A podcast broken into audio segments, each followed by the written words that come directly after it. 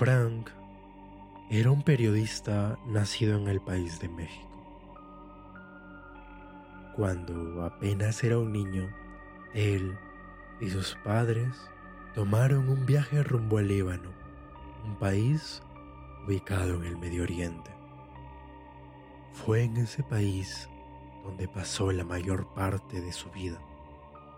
Él recuerda que cuando tenía seis o siete años, el país estaba arrasado por la guerra y los asesinatos eran comunes y frecuentes.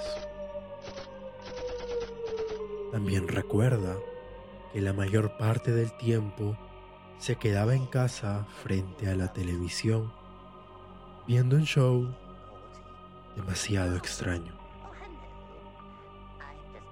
Se trataba de un programa para niños que duraba unos 30 minutos y contenía imágenes extrañas y siniestras.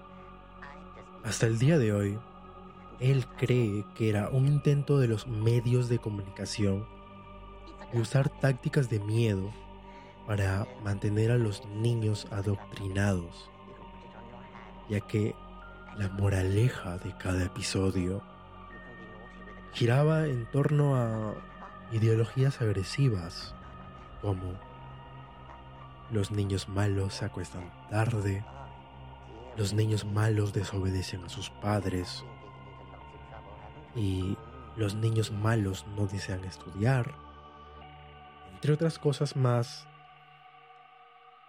perturbadoras como los niños malos no aprueban al Estado. Los episodios de la serie eran muy extraños y para colmo de males se emitían en árabe. Frank no entendía mucho, pero en su mayoría las imágenes que se presentaban eran muy gráficas y comprensivas. Sin embargo, lo que más le quedó grabado en su mente era el final era el mismo en casi todos los episodios. La cámara se acercaba a una vieja, oxidada y cerrada puerta.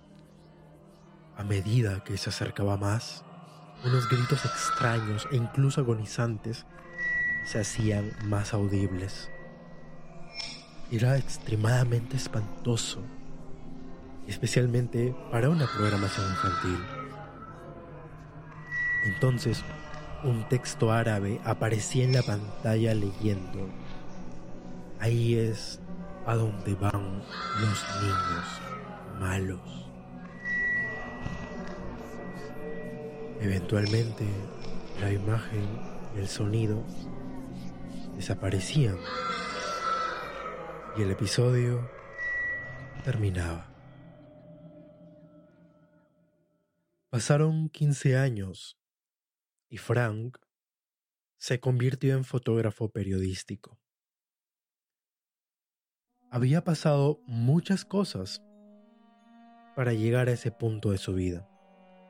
Sin embargo, el show que veía en televisión cuando niño siempre lo persiguió en sus recuerdos.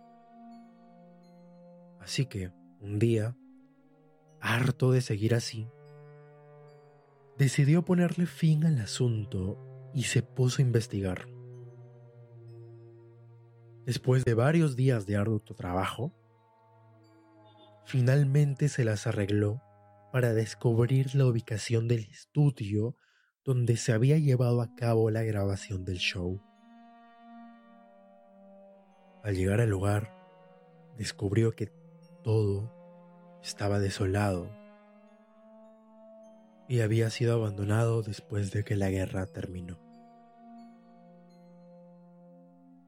Con gran resolución, Frank ingresó al edificio con su cámara.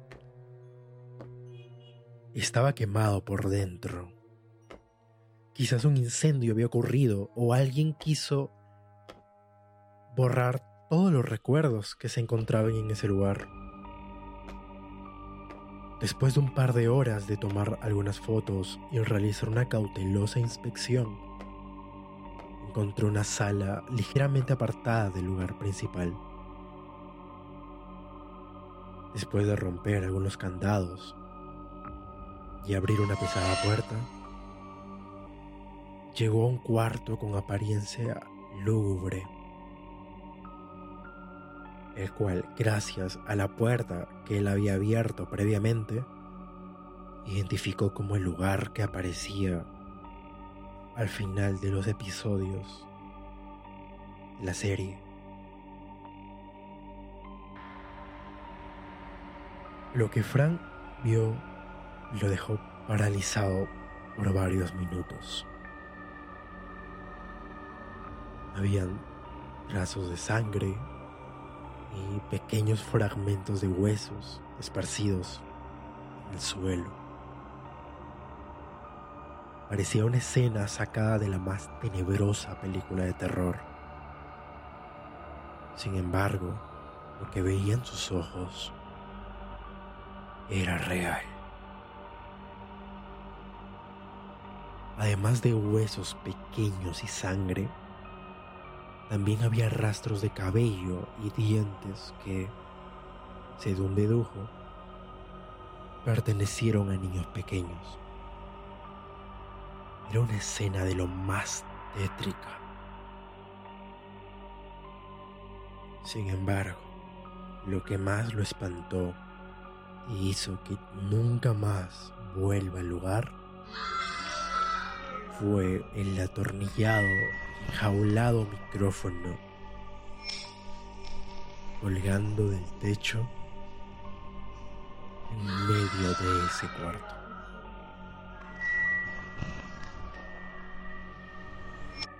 Si la historia te gustó y deseas seguir experimentando sensaciones de terror, no olvides seguirme en mi canal de YouTube como Paranoid Terror Allí podrás disfrutar de todas las historias acompañadas con videos e imágenes escalofriantes, así como una gran cantidad de contenido adicional.